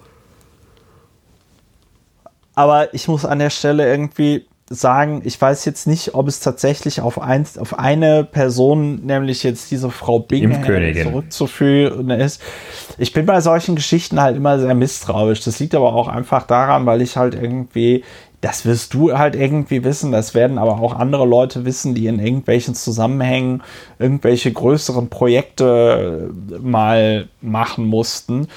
Es kommt halt immer auf ein Zusammenspiel der Leute an, ne? Und wenn Frau Bingham keine ordentlichen Assistenten hätte und AssistentInnen, dann wäre Frau Bingham auch nicht in der Lage, den Scheiß zu machen, der ihr da zugeschrieben wird. Ne? Ja. Also es, hm. deswegen, ja. Ja, ich habe das als eine gute Gelegenheit äh, gesehen, eins meiner äh, Lieblingsthemen, die mir immer mal wieder in den Sinn kommen, da die Durchlässigkeit. Impfkönigin. Impfkönigin, ja. Impf- und Weinkönigin Klöckner. Ähm, die Durchlässigkeit zwischen öffentlichem und privaten Sektor so als Überlegung äh, anzuführen und zu, zu ventilieren, ähm, weil auch just momentan das Gespräch, das Thema viel ver verbreitet ist, dass äh, es in Deutschland äh, Richter, Richterinnenmangel gibt und äh, die Justiz keine Leute mehr findet. Und das liegt zum einen und daran, da kenne ich mich noch besser aus als mit Impfen, das liegt zum einen daran, dass äh, dass da die Arbeitsbedingungen halt äh, häufig sehr, sehr unangenehm sind, wenn man so einen vierseitigen Antrag ausfüllen muss, wenn man Locher haben will oder äh, eine E-Mail-Adresse oder sonst was. Und ähm, dass im ganzen Kriminalgericht vielleicht zwei Beamer gibt, von denen drei kaputt sind, so ungefähr. Beamer wohlgemerkt, ne? also nicht irgendwie so ein Magic Board oder sowas, sondern ähm, also Sie können einen Overhead-Projektor haben. Ah ja, danke schön. Ich habe ich hab auch einen Satz Folien dabei. Und, also echte Folien. Ne? Dias. Dias. ja. ja, genau. Ich zeige mir ein paar Dias. Das ist sehr angestrengt, da auf so kleinen Dingern zu schreiben. Und ja. das, das natürlich auch daran liegt, dass äh, sich da haben die Leute keine Lust drauf und äh, das da haben die dann halt auch keine Lust drauf, das ganze Berufsleben da zu verbringen. Wohin, sondern gehen dann halt lieber in irgendeine Großkanzlei oder auch woanders hin, wo also zum Beispiel auch äh, die Technik so auf dem Stand äh, der letzten mindestens höchstens fünf Jahre ist und nicht der letzten 25 Jahre, wie man das gerne in der Justiz tatsächlich erlebt. Auch wieder so aus so, so einer wirklich mittelgroßen Wirtschaftssache wieder so, also nichts richtig Großes, wieder auch so, so, so zwei Umzugskartons mit so stinkenden Akten abgeholt. Weißt du, das, kannst du das mal nicht vielleicht irgendwie scannen oder so? Naja, und ähm, da täte ja so eine gewisse Durchlässigkeit einfach mal sehr gut, dass dann vielleicht auch Leute, die jetzt nicht unbedingt die nächsten 35, die nicht unbedingt direkt nach dem Referendariat äh, davon träumen, die nächsten 35 Jahre sicher und warm zu arbeiten, sondern Leute, die vielleicht jetzt irgendwie 10, 15 Jahre äh, in der Wirtschaft äh, TM waren, dass sie sagen, komm mal, mach ich mal fünf Jahre Richter. Nun ja, wie dem auch sei. Äh, das war einer der Gründe und der andere Grund, weil dieses Thema auch eben sehr viel hergibt zu diesem Umgang ähm, mit tatsächlichen oder vermeintlichen Vorbildern die es besser machen, tatsächlich oder vermeintlich als Deutschland. Da ist nämlich, wie du ja auch schon gesagt hast, ähm, bei das leuchtende Beispiel Großbritannien, das angeführt wird, die offenbar wirklich ganz gut äh, vorankommen mit dem Impfen, was ihnen aber auch zu gönnen ist nach diesem ganzen Desaster, das sie da erlebt haben. Aber jedenfalls, dass es dann, wenn man etwas, auch nur wirklich etwas, ein kleines bisschen genauer hinschaut, sich auch schon nicht mehr als so großartig erweist, weil eben da die, der Anteil der vollständig geimpften Personen in der Tat inzwischen halb so groß ist wie äh, in der Bundesrepublik Deutschland. Der Personen, die mindestens einmal geimpft worden sind, allerdings bedeutend größer. Woran liegt das? Wenn man ja, genauer ja. hinguckt, liegt es daran, dass sie sich entschieden haben, zwischen der ersten und zweiten Impfdosis, ich glaube, bis zu acht Wochen anstelle der ja. in den einschlägigen Studien vorgesehenen und erprobten drei Wochen, glaube ich, waren das, äh, vorzunehmen. Naja, also mm, ein Fall, also, an dem man äh, einiges lernen kann. Ja, also will. in Israel, in Israel haben tatsächlich, ich habe hier gerade die Seite von Our World in Data auf, in Israel wurden tatsächlich jetzt 78,19 äh, Prozent äh, haben mindestens eine Impfdosis bekommen. In den Vereinigten Arabischen Emiraten sind es 52 Prozent. Und dann kommt tatsächlich das United Kingdom mit 24,3 Prozent, die schon eine Dosis bekommen haben. Und die Europäische Union liegt dabei 5,19 ähm, Prozent, mhm. ist da der Durchschnitt. Ähm, ja, was willst du machen? Ja, ähm, was willst du machen? Ein bisschen zusehen, dass es zusehen, dass es vorangeht, aber auch nicht gleich meinen, dass, dass, dass man sich hier wirklich äh, gleich ins Schwert stürzen müsse, äh, weil ja. Ja. ja, also es hängt, es hängt am Ende, es hängt am Ende des Tages halt äh, Ich schneide das raus. Ich schneide das raus. Ich weiß jetzt auch Hast nicht mehr, was mehr, oder was? Nein, ich weiß jetzt auch nicht, was ich, was ich, also ich, ich finde, du weißt jetzt nicht mehr, was du sagen werden, wolltest. Ja. Wir werden, wir werden, wir werden einfach, ja, der, also der Punkt ist, wir werden einfach, denke ich, in einem halben Jahr sehen, welches Land damit am besten irgendwie gefahren ist. Ich bin ja, nur in einem bei halben so, Jahr, aber nicht jeden zweiten Tag neu. Ne? Ja, und ich bin genau, und ich bin ich bin, ich kann nur sagen, ich bin dann immer skeptisch, wenn äh, dann so Einzelpersonen da rausgegriffen werden und es das heißt, ja, an genau dieser einen Frau hätte es jetzt gelegen, dass äh, das in UK so toll läuft im Vergleich zu was auch immer. Ja. Weil wir jetzt über Faktoren gesprochen haben, wie zum Beispiel dieses Rauszögern der zweiten Impfung, was halt echt äh, das ist halt echt Zock. Sehr kritisch ist, ne? Und auch wenn es gut geht, okay, dann heißt das nicht, dass es gut war. Ne? Das ja, wenn es gut geht, ist ja, ist ja schön, ne? Aber es, ich sag mal, man, man erhöht einfach die Wahrscheinlichkeit, dass eben etwas nicht so gut geht. Ja. Und da muss ich sagen, kann ich dann damit auch leben, erstmal später geimpft zu werden. Weil äh, ich glaube, ich würde mich noch mehr ärgern über einmal impfen lassen und dann, weil irgend so ein Dulli der Meinung war, wir heben jetzt keine zweiten Impfdosen auf, ja, ähm, dass, dass man dann äh, keine zweite Impfdosis bekommt. Aber ich glaube, dass es tatsächlich in Deutschland mittlerweile auch passiert. Dass äh, nicht mehr alle, also dass nicht mehr die zweite Impfdosis automatisch gespart bei, also reserviert wird quasi, weil man irgendwie sagt, ja, äh, das wird schon klappen, dass uns, dass wir viel, viel mehr Impfstoff bekommen. Ja. ja AstraZeneca-Impfstoff ist ja im Moment da, aber die Leute wollen sich damit nicht impfen lassen. Ja. Ich würde mich sofort mit AstraZeneca impfen ja. lassen. Du doch auch, oder? Nein. Also. Ich möchte BioNTech. Ich möchte BioNTech. Ich nehme ja sonst auch nicht den. Du kennst du diese Deutsche Bank-Werbung noch? Ja, ich hätte ich- gerne den zweitbesten zweitbeste für, Frau, und für, ich- ja. für mich den zweitbesten Wein zweitbesten und für meine Frau. Bitte den zweitbesten Fisch. Ja, Für mich den genau. zweitbesten Impfstoff. Aber da möchte ich mich jetzt auch gar nicht so weit aus dem Fenster lehnen. Ähm, Ja. Ich Hab würde AstraZeneca nehmen. ja, das ist doch schön. Ich könnte ja, ich könnte ja Impffluencer werden und mich einfach öffentlichkeitswirksam mit AstraZeneca impfen lassen. Das sage ich jetzt nur in der Hoffnung, dass irgendjemand das hört, der sowas entscheiden kann.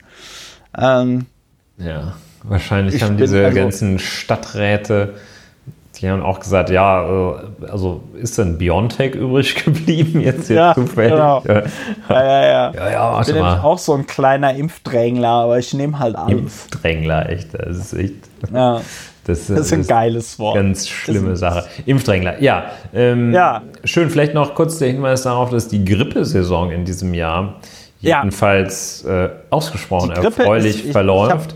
Ja, die ich hab da Grippe so einen gut Artikel- wie weg vom Fenster ist. Ja, ich habe auch so einen Artikel darüber gelesen und es ist wohl, ähm, es ist wohl tatsächlich so, die Grippe ist im Moment weltweit auf dem Rückzug und wenn ich es aber richtig verstanden habe, kann man es noch nicht mal, also ja, es hat was irgendwie mit den Maßnahmen äh, für, also gegen Corona zu tun, aber wohl nicht nur. Also es ist wohl irgendwie ganz, äh, ja, ganz, ganz interessant und auch nicht so richtig verstanden, warum dieses Jahr die Grippe irgendwie komplett ausfällt. Ja. Und zwar weltweit.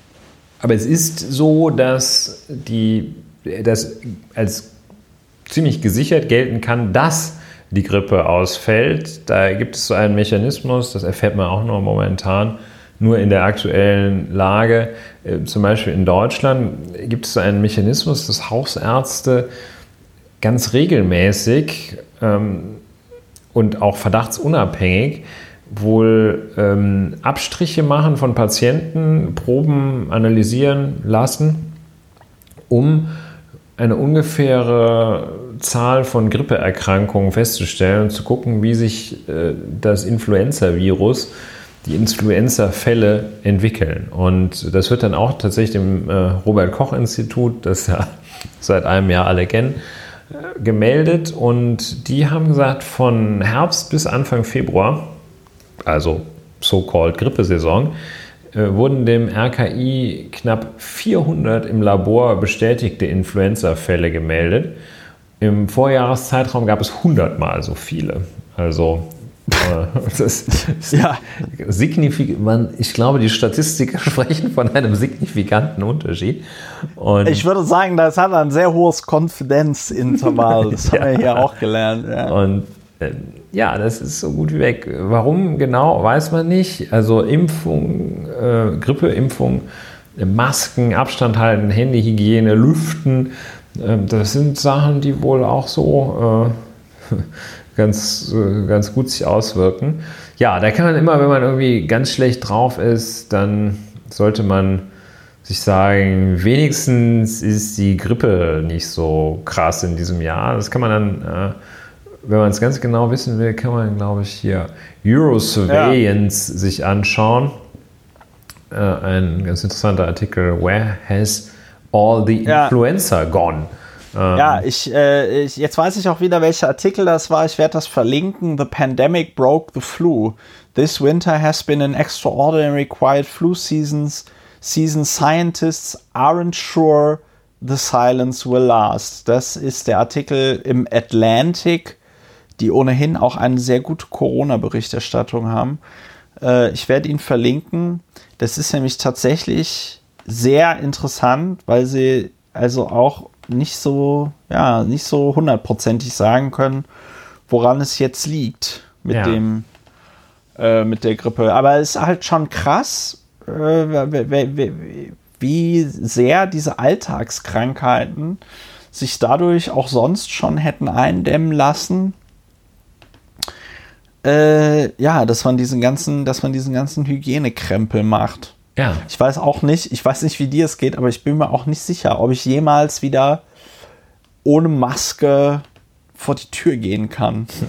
Ja, ähm, das ist in der Tat auch so eine vergleichbar damit die Schockwirkung, die es hat, wenn man in, in Filmen so Szenen sieht, bei denen Leute dicht gedrängt ohne Maske in einem ja. öffentlichen Transport, wo man denkt, mein Gott, ey, was waren die Leute damals verrückt? Wahnsinn. Ja. Und äh, tja, so Leute sieht, die sich die Hände schütteln und du sagst, boah, ey, was für Schweine. Und ähm, ja, das wird interessant. Also ich denke, wir können empfehlen, in, in schlechten Momenten an Grippe denken. Hm, okay. Das verstehe ich jetzt nicht. In de, achso, in schlechten, achso, dass die jetzt weg ist, dass die Grippe ja, weg ja, ist. Ja, ja. ach so, ach so. Ich ja, erkläre es dir, falls du einen schlechten Moment demnächst hast, erkläre ich das nochmal. Okay, okay. Wenn es euch schlecht geht, äh, an die Grippe äh, denken. Okay, ja, schön. Ähm, ich glaube, wir haben dann alles. Ja, ich denke, wir haben erstmal alles wieder eingefangen. Ja, wir waren, wir waren ja noch bei, wir waren ja noch bei Impfdränglern. Aber wir haben ja in der letzten Woche äh, über, über Impfdrängler gesprochen, der Bürgermeister von Wachtberg, der Bürgermeister von Hennef und ich glaube, unser der Bischof unser von beider, Mallorca. Der, der, Bischof von Mallorca. äh, äh, unser beider Impfdrängler der Herzen war aber der Oberbürgermeister von Halle. Ja. Ähm, und mittlerweile. Der hatte sich ja noch verteidigt zunächst. Er hatte sich verteidigt zunächst. Hallischen Impflotterie gewonnen ja, hatte. Ist das die hallische oder die hallensische? Da bin ich mir jetzt nicht sicher. Es gibt ähm, diese hallische Krankenversicherung, deshalb dachte ich, dass die Impflotterie auch hallischer heißt, aber keine Ahnung. Ja. Whatsoever. Ich kenne auch noch Halle den hallischen Kometen, auf jeden Fall. Ja, ähm, schön. Und die Turnhalle. Jetzt wird's, ja, die Tur also, da finden auch Impfungen statt. Nee, aber äh, wir hatten ja, der, der, also unser Impfdrängler der Herzen, der, ich glaube, Ralf Bernd Wiegand, Bernd Wiegand, ähm, mittlerweile spricht der MDR Sachsen-Anhalt von einem Impfskandal. Nach einer knallharten Recherche, ne? Nach einer knallharten Recherche. Und was jetzt echt so ein bisschen peinlich ist, wurde ich auch aus der Community darauf hingewiesen, ist halt, ich lasse das jetzt mal einfach hier wirken, was, die, was, MD, was der MDR Sachsen-Anhalt hier in die Überschrift Wiegand, Doppelpunkt, doch kein Zufallsgenerator bei umstrittenen Impfungen. So, im Impfskandal von Halle hat Oberbürgermeister Wiegand in einem Punkt nicht die Wahrheit gesagt. Er räumte am Mittwoch, ah, un petit peu, er räumte am Mittwoch vor dem Stadtrat ein, dass die vorzeitig geimpften Personen doch nicht von einem Zufallsgenerator ausgewählt worden sind. So, da, da sagt man ja landläufig, landläufig sagt man dazu ja, so nicht die Wahrheit gesagt, in einem solchen Fall gelogen. Ne? Aber ja, landläufig sagt man auch zu einem Punkt, sagt man im Kern. so Im Kern. Im Kern ja, gelogen. Das, Im ja, entscheidenden Punkt Kern, gelogen. ja, das ist, ist schon ein Im bisschen. Im Kern nicht die, ganz ähm, die Wahrheit und, gesagt. Ja. ja, und ich sage das ja jetzt mittlerweile jeden Podcast einmal, aber das, dein Spruch da ist halt echt einfach es, es, es bleibt dabei, deine Ausrede sollte nicht bescheuerter sein als die Wahrheit. Ne? Ja.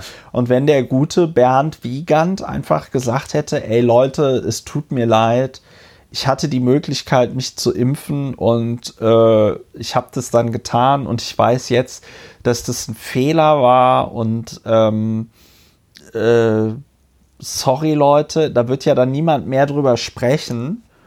Und spätestens in dem Moment, wo alle Leute den Impfstoff dann haben, wäre er dann eh gegessen. Ja. Aber das, das, also erst sich beim Impfen vordrängeln und dann halt auch noch lügen, das ist schlecht, das ist ganz schlecht.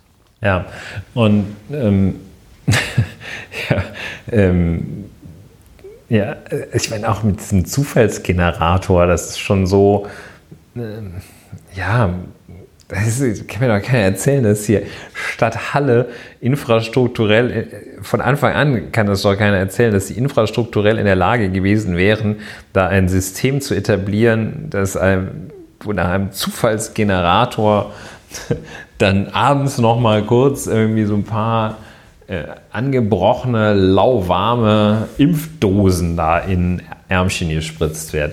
Also Ähm, ja, äh, dieses äh, Ausrede nicht döver als, als die Wahrheit, äh, das gibt es auch noch in der Abwandlung meiner Erfahrung nach, dass man, das ist noch so ein Spezialfall, man darf auch durch die Verteidigung selber nicht döver rüberkommen, als man es sonst täte. Man kennt das so bei, bei Entschuldigungen. Ähm, manchmal ist ein einfaches Ich habe verschlafen einfach viel besser, als zu sagen, ähm, ja, ich äh, kann Zahlen nicht so gut, kann ich nicht so gut mit umgehen. Ich hatte gedacht, es sei 31 Uhr und nicht 13 Uhr. So. Es, also sieht man ja, da kommt man dann bei dieser Ausrede döver rüber, als wenn man sagt, oder, oder man sagt, ich hatte einfach keinen Bock. Ja, ja. besser. Ja. So, ist manchmal besser. Muss man sich merken, wird alles, äh, gibt es alles als äh, im Package einer guten Verteidigung, wenn jemand mal eine richtig schöne Straftat, nicht so was Langweiliges begangen hat, ähm, oder derer beschuldigt wird, ist ja richtigerweise zu sagen. Dann gibt es alles. Sagen, du bist all diese, derjenige, der hier. All diese, ja, ich habe mich vertan hier, weil keine Ahnung, wie das kam. Und ähm, gibt es all diese Verteidigungsweisheiten in der Praxis. Kann, ich kann nicht sagen, es macht mir mehr Spaß als euch. Ja, aber, gut, aber das ist, ich bin, ich bin noch immer, ich bin noch immer vollkommen geflasht. Ich hatte mich auch gewundert. Ich habe da ja nicht so richtig drüber nachgedacht, merke ich jetzt gerade, weil ich habe mich auch gewundert, beim letzten Mal so, äh, Zufallsgenerator, wie soll denn das funktionieren? Also wie soll das denn konkret funktionieren, ja? Und ich glaube, das wäre auch eine ganz gute Regel Kein für eine Ausrede. im Gerät, wenn man, aber ein Zufallsgenerator. Ja, wenn, ja, ja, wenn man, mhm. man, genau, wenn man, wenn man irgendwas behauptet, sollte man sich vorher mindestens einmal das wirklich so schrittweise durchdenken, ja? Also wie dann da die genauen Abläufe sind. Also nicht nur einfach sagen, Zufallsgenerator, sondern dann kommt ja mindestens eine Nachfrage, ja, was ist denn das für ein Zufallsgenerator? Wann haben wir denn den gekauft? Ist das eine, ja, also ist das, ist das, ich habe halt bei Zufallsgenerator habe ich halt gedacht, ja komm, die haben dann noch gewürfelt oder irgendwie so los. Maschine mit 185.000 Kugeln drin. Ja, genau. steht der damit, Name eines Bürgers oder genau, einer Bürgerin. Damit die, genau, damit die, damit die Zahl 1 bis 185.000 gezogen. Peter Nein, Müller. Also, ah, hier. Peter, oh, ja. Nee, aber ist Peter Müller ist hier? Nee, zack, und dann wird der Stadtrat zack. geimpft. Ah, dann, genau, dann. genau. Er holte mit der Spritze aus, um eine 95-jährige Rollstuhlfahrerin zu impfen, die sich jedoch wegduckte, woraufhin die Spritze ja. in meinem rechten, entblö zufällig ja. entblößten Oberarm landete. Ja. Genau, der zweite Versuch genau. landete im Arm meiner Frau, die zufällig neben mir stand. Ja, genau, genau so. Ein genau, Impfmassaker genau so. Ein Impfmassaker. Ja. Und zwei Wochen also. später genau dasselbe. naja, okay. Genug ja. der Lästerei. Ja, gut. Also Bernd, Bernd Wiegand, für ihn äh, stehen jetzt harte Zeiten an. Ja. Mr. Weil ich glaube nicht, dass er, ich glaube nicht, dass er das politisch überlebt. Bernd Random Wiegand heißt er nur noch. Ja, sehr schön. Ja, genau. Gut, haben wir noch was? Also nach allen Informationen, die wir haben, ist äh, Rainer Maria Wölki allerdings noch nicht geimpft. Aber wir wissen es nicht. Wer, wer war? Er ist tief in sich gegangen. Bischof. Ja, äh, äh, Erzbischof. Ähm, Erz, äh, Kardinal. So, ähm, ja, äh, Perseverance ist gelandet äh, und wir machen jetzt Schluss, würde ich ja. sagen. Weil äh, du Uns hast ja jetzt, auch schon mal gefragt. Perseverance über diesen Uns Moment fehlt die Perseverance. Hinaus. Aber ja, äh, haben auch genau. alles gesagt, was gesagt sein musste. Ja, ich habe mehrmals darauf hingewiesen, dass ich endlich meine Masterarbeit abgegeben habe. Jetzt muss ich mich gut, neuen, neuen Dingen widmen. Wir werden sehen, was das sein wird. Ich fürchte ja fast, dass es auf eine Dissertation hinausläuft, aber we will see, wie die Prüferinnen und Prüfer das finden, dass ich ihnen eine, weiß ich nicht, insgesamt 100 Seiten lange Masterarbeit abgeliefert habe mit über 500 Fußnoten. Ähm, da werden die jetzt auch erstmal zu lesen haben. Ja. ja. Ähm, gut, also, liebe Leute, das war die 89. Folge von Lauer und Wena, dem Podcast zur Bewältigung der Gesamtsituation. Ähm, ich hoffe, es hat euch gefallen. Empfehlt uns weiter, unterstützt diesen Podcast. Die Informationen dazu stehen auf der Webseite. Wir freuen uns immer über Feedback. Bleibt gesund, gebt euch auf euch acht, seid nett zueinander. Und dann hören wir uns wieder demnächst beim Jubiläum. 90. Folge. Lauer und Wena. So viel Lauer und Wena war noch nie. Macht es gut. Tschüss. Tschüss. Adios.